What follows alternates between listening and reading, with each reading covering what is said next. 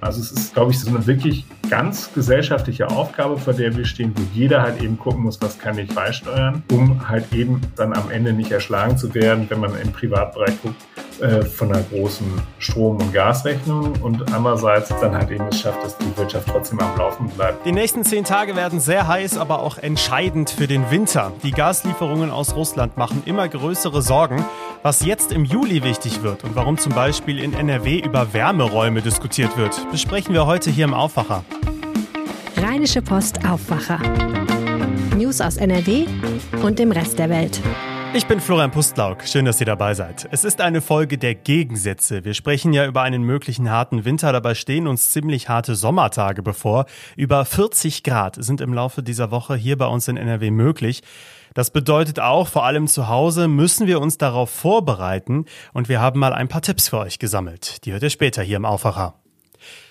Wir sind mitten im Sommer, eine neue Hitzewelle kommt auf uns in dieser Woche zu und trotzdem müssen wir darüber sprechen, dass es im Winter ziemlich kalt bei uns werden könnte, falls das Gas tatsächlich knapp wird.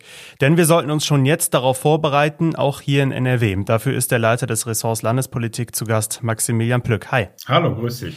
Also zum jetzigen Zeitpunkt muss ich sagen, ja, die Warnungen zum Beispiel von Bundeswirtschaftsminister Habeck, die sind deutlich, aber irgendwie kann ich mir noch nicht so richtig vorstellen, was uns da genau im Alltag drohen könnte. Was ist denn realistisch? Das kann im Augenblick niemand wirklich objektiv sagen, weil das große Problem oder die große Unbekannte, vor der wir stehen, ist, macht Putin jetzt ernst und wird nach diesem Wartungsintervall von zehn Tagen, der äh, am heutigen Montag beginnt, dann äh, das Gas auch weiterhin abdrehen oder wird es wirklich nur ein Wartungsintervall werden von zehn Tagen und die Gasspeicher können dann befüllt werden? Also das ist so ein bisschen so die große Unbekannte, die da mitschwingt. Sollte das schlimmste Szenario in diesem Doppelszenario dann stattfinden und er würde dann halt eben dicht machen, dann könnte es dazu kommen, dass der Bund priorisieren muss, also dass die Bundesnetzagentur dann tatsächlich sagen muss, wer bekommt Gas, wer wird abgeknipst und so weiter. Und äh, wir haben ja in der Vergangenheit halt eben sehr viele Appelle aus dem Bundeswirtschaftsministerium von Robert Habeck gehört, der immer gesagt hat, Leute, fangt bitte an, Gas zu sparen, wo immer ihr auch könnt, also Gas und Energie. Und ähm, im schlimmsten Fall kann es dann tatsächlich auch so sein, dass dann Leute, wenn die Gaspreise explodieren, dann auch sich genau überlegen werden, ob sie die Heizung wirklich im Winter anstellen oder nicht. Und das ist halt eben schon auch ein schwieriges Szenario. Du hast gerade dieses Wartungsfenster angesprochen. Da geht es ja um die Pipeline Nord Stream 1, also die durch die russisches Gas schon Richtung Europa fließt. Warum ist diese Wartung so ein kniffliges Thema? Diese Wartung ist insofern ein kniffliges Thema, als ja einerseits ähm, Russland das auch benutzt, um halt eben so darzustellen nach dem Motto der Westen, das sind die eigentlich Bösen. Also da geht es insbesondere um Teile von Siemens Energy, die fehlen, um eben diese Pipeline weiter störungsfrei zu betreiben. Das ist das eine. Ähm, und das zweite ist einfach eben die, die Angst, dass das instrumentalisiert werden könnte. Also dass da am Ende ähm, jetzt diese Wartung eigentlich nur ein vorgeschobener Grund ist, dass jetzt eben für Putins Regime die willkommene Möglichkeit ist, äh, zu sagen, Leute, wenn ihr uns hier mit diesen massiven Sanktionen belegt, dann ähm, zeigen wir euch mal, was wir so können. Mhm. Jetzt gibt's wahnsinnig viele Vorschläge und Ideen, wie man Energie sparen könnte, auch natürlich im Alltag zu Hause, Stichwort warm duschen und so. Ähm, aber es gibt natürlich auch größere Vorschläge. Zum Beispiel kommt jetzt einer vom Deutschen Städte- und Gemeindebund. Ähm, der sagt nämlich, man müsste Wärmeräume einrichten in den Städten und Kommunen, damit niemand frieren muss, wenn das Gas dann auch knapp wird. Was muss ich mir darunter vorstellen? Also dieser Vorstoß kommt von Gerd Landsberg, dem Hauptgeschäftsführer des Städte- und Gemeindebundes. Und ähm, da sprach er von Wärmeräumen und Wärmeinseln. Und das ist dann tatsächlich für den Fall gemeint, dass, ähm, dass die Menschen bei sich zu Hause aus Kostengründen äh, die Heizung abstellen, dass sie dann in äh, öffentliche Räume gehen können und sich dort aufwärmen äh, können, wenn denn der Winter wirklich hart wird. Das kann man sagen, entweder ist es halt eben eine eine, eine sehr vorausschauende Politik. Du hast es gerade angesprochen, wir steuern hier gerade mit äh, großen Schritten auf die 40 Grad zu. Andererseits äh, könnte man natürlich auch sagen, es ist halt ein bisschen Populismus und die Reaktionen waren, würde ich mal sagen, überwiegend ablehnend. Beispielsweise habe ich gesprochen mit der Chefin des Deutschen Gewerkschaftsbundes hier in NRW, mit Anja Weber, und die hat ganz klar gesagt, also ähm, vordringlich sei jetzt alles dafür zu tun, dass solche Maßnahmen eben nicht nötig seien. Also man soll halt eben früher ansetzen. Ähm, und deswegen ähm, hat sie gesagt, dass das, was man benötige, sei eine Art Preisdeckel, also für den Grundbedarf an Strom und Gas, eben für die Menschen, die da besonders bedürftig sind. Und dann muss halt eben quasi der Staat das deckeln und muss dann halt eben sagen, alles, was darüber hinaus an Preisentwicklung kommt, das wird dann halt eben den Unternehmen ersetzt. Das ist natürlich halt eben eine extrem kostspielige Veranstaltung. Aber ähnlich hat sich beispielsweise auch der Fraktionsvize der SPD im Landtag, Alexander Vogt, geäußert.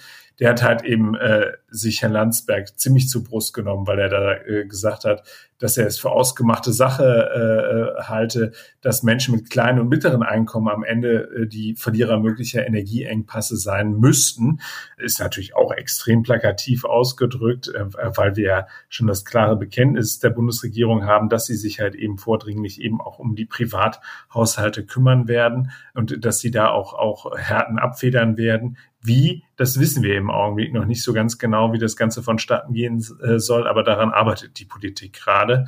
Also man merkt schon, es ist halt eben eine wahnsinnig aufgeregte Debatte, die wir gerade im äh, Augenblick erleben. Aber äh, die kommenden zehn Tage werden uns, beziehungsweise nach Ablauf der kommenden zehn Tage, werden wir dann halt eben Gewissheit haben, laufen wir in die Situation hinein, dass es im äh, Herbst und Winter wirklich, wirklich eng und haarig für uns wird oder äh, schaffen wir es, die Gasspeicher dann so zu befüllen, dass wir in Ruhe uns nach Alternativen umsehen können, um halt eben unabhängig von russischem Gas zu werden. Du hast schon angesprochen, ähm, der Appell, jetzt sich schon vorzubereiten, nicht erst äh, zu warten, bis das Kind in den Brunnen gefallen ist.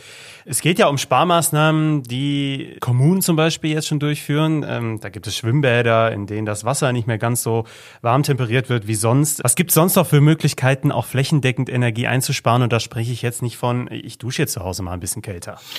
Naja, also diese, die Frage, ob ich halt öffentliche Gebäude eben weiter beheize und ob ich dort überall ähm, warm Wasser anbiete, die ist schon essentiell, weil halt eben vor allem in dem Moment, wo ich halt eben Wasser erhitze und, und Wärme erzeuge, ich wahnsinnig viel Energie aufwenden muss es gibt dann immer diese Vorstöße, die sind dann so schön einfach, dass man sagt, okay, äh, wir, wir knipsen jetzt hier überall halt eben das Warmwasser ab und äh, lassen äh, die Leute dann, wenn sie unbedingt bei uns duschen wollen, dann halt eben kalt duschen. Aber das ist schon schwierig. Also es gibt ja beispielsweise schon Diskussionen darüber, dass in bestimmten Situationen, etwa bei, bei hochklassigen Fußballspielen und so weiter, das dann nicht so einfach möglich ist. Ähm, das ist jetzt halt eben wirklich eine Verteilungsdiskussion, die wir dort erleben. Aber natürlich sollte jeder schauen und jeder sollte sich bewusst machen, dass alles, was ich an Energie einspare, also es geht nicht nur um Gas, es geht auch tatsächlich um den Strom, der aus der Steckdose kommt, also um meinen Standby laufenden äh, großen Plasmafernseher oder was auch immer da bei den Leuten zu Hause im, im Wohnzimmer so rumsteht. Alles, was man halt eben ausschalten kann, das hilft. Das ist halt eben, wenn nämlich ganz viele kleine Tropfen zusammenkommen, dann kann man da tatsächlich auch was bewirken. Man muss natürlich sagen, dass am Ende des, des Gros entschieden wird wahrscheinlich über andere Dinge, über andere Wege, halt eben über, über den industriellen Zweig, wo natürlich auch wahnsinnig viel Gas benutzt wird. Also es ist, glaube ich, so eine, so eine wirklich ganz gesellschaftliche Aufgabe, vor der wir stehen, wo jeder halt eben gucken muss, was kann ich, was kann ich beisteuern, um halt eben einerseits dann am Ende nicht erschlagen zu werden, wenn man im Privatbereich guckt, äh, von einer großen Strom- und Gasrechnung und andererseits halt eben aber trotzdem es noch schafft, dass halt wir ähm, äh, dass wir leben können, dass wir eben nicht in, in Wärmeräume unsere, äh, unsere Senioren schicken müssen und unsere älteren Herrschaften oder auch halt eben die ärmere Bevölkerung. Und andererseits dann halt eben es schafft, dass die Wirtschaft trotzdem am Laufen bleibt und wir weiterhin halt eben Wohlstand bei uns in Nordrhein-Westfalen erzeugen können. Vielen Dank, Maximilian Plück. Sehr gerne. Mehr zu diesem Thema, vor allem zu diesem Vorschlag dieser Wärmeräume oder Wärmeinseln, findet ihr verlinkt bei uns in den Show Notes. Wir freuen uns weiter über eure Empfehlungen an Freunde, an Familie, an Kollegen. Wenn ihr sagt, der Aufwacher Podcast, der gefällt mir, ich will keine Folge verpassen, ich bin immer auf dem neuesten Stand, vor allem was Themen aus NRW angeht. Darüber würden wir uns sehr freuen und ein Abo in der Podcast-App ist ja auch kostenlos. Und damit sind wir beim zweiten Thema und bei einem Thema, das wirklich alle von euch in dieser Woche beschäftigen wird. Denn Wetterexpertinnen und Experten gehen davon aus, dass es in dieser Woche hier in NRW über 40 Grad geben könnte stellenweise. Das ist eine richtige Hitzewelle, die auf uns zukommt. Das wird uns auch nachts beschäftigen, weil da die Hitze gar nicht so richtig abziehen kann, weil es gar nicht richtig abkühlt. Also sehr, sehr unangenehm. Deswegen hat Michael Höhing aus dem Aufwacherteam mal Tipps gesammelt gegen Hitze, vor allem in der Wohnung. Michael, ich wohne unterm Dach. Ich brauche also gar nicht groß anfangen äh, damit, wie warm es bei mir ist. Ähm, wie heiß ist es bei dir denn? Ja, hallo Florian. Das ist äh, bei uns tatsächlich ein bisschen zweigeteilt. Ich wohne im Einfamilienhaus und unten im Erdgeschoss, da ist es eigentlich meistens sehr kühl. Das liegt daran, dass wir eine Terrassenüberdachung, eine feste haben. Und da kommt die Sonne nicht direkt durch die Fensterscheiben. Das ist wirklich sehr angenehm. Bei uns im ersten Stock allerdings, da wo auch das Schlafzimmer ist, da sind ziemlich viele Fenster und da knallt mir die Sonne sehr häufig natürlich rein und dann wird's dann auch sehr schnell sehr unangenehm. Okay, wie bereite ich mich denn jetzt auf diese 40 Grad vor? Ja, das äh, Wichtigste ist erstmal die Hitze möglichst gar nicht reinzulassen und das kann man ja jetzt schon machen, wenn man merkt, es wird jetzt in den nächsten Tagen wärmer. Das heißt, sobald die Sonne rauskommt ähm, und die Temperaturen so über die 25, 26 Grad gehen, dann am besten mit Jalousien, die außen sind, ähm, die Zimmer dicht machen. Dann kommt die Sonne nicht durch die Fensterscheiben und dann heizt sich das nicht so schnell auf. Ja, wer jetzt keine Jalousien hat, es gibt natürlich auch so Vorhänge von innen oder Jalousien, die man in die Fenster von innen kleben kann. Die habe ich zum Beispiel lange benutzt.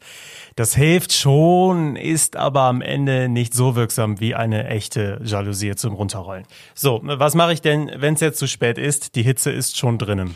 Ja, wenn die Hitze erstmal drin ist, dann muss man gucken, dass sie möglichst schnell wieder rauskommt. Und das macht man natürlich mit dem richtigen Lüften. Das sollte man machen, wenn die Sonne komplett weg ist. Also nach Sonnenuntergang und möglichst morgens nochmal zum Querlüften, auch gerne mit Durchzug, wenn die Sonne noch nicht aufgegangen ist. Das ist natürlich ein bisschen schwierig, weil sie geht ja recht früh auf im Sommer.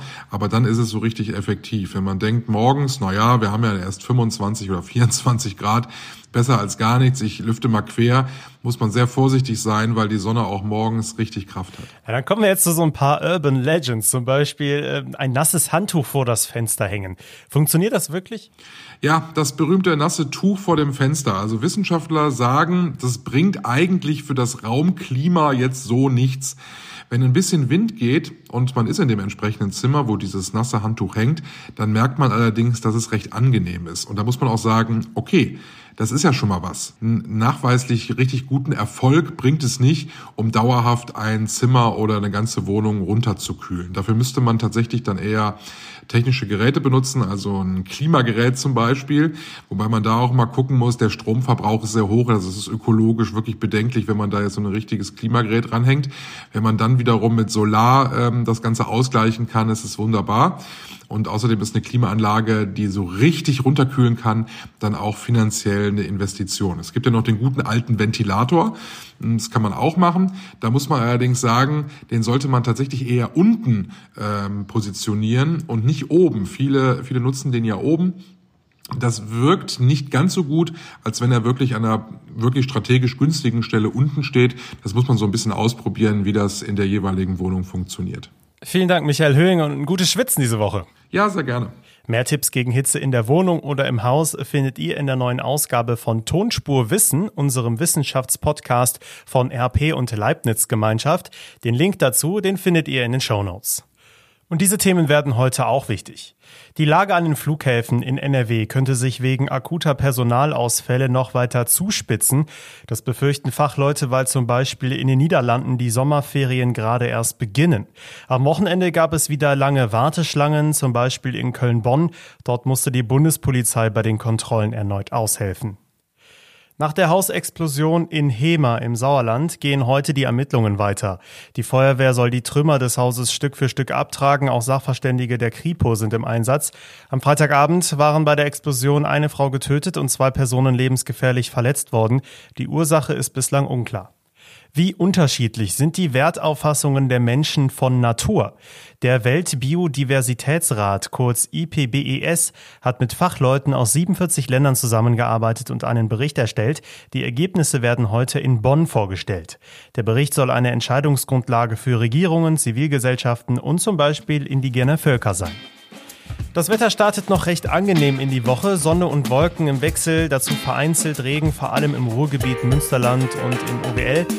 Wir bekommen 22 bis 26 Grad. So richtig heiß wird es dann spätestens zum Wochenende. Das war der Aufwacher für Montag, den 11. Juli. Ich bin Florian Pustlag. Schön, dass ihr dabei wart. Ich wünsche euch jetzt einen angenehmen Start in diese Woche. Macht's gut. Mehr Nachrichten aus NRW gibt's jederzeit auf RP Online. rp-online.de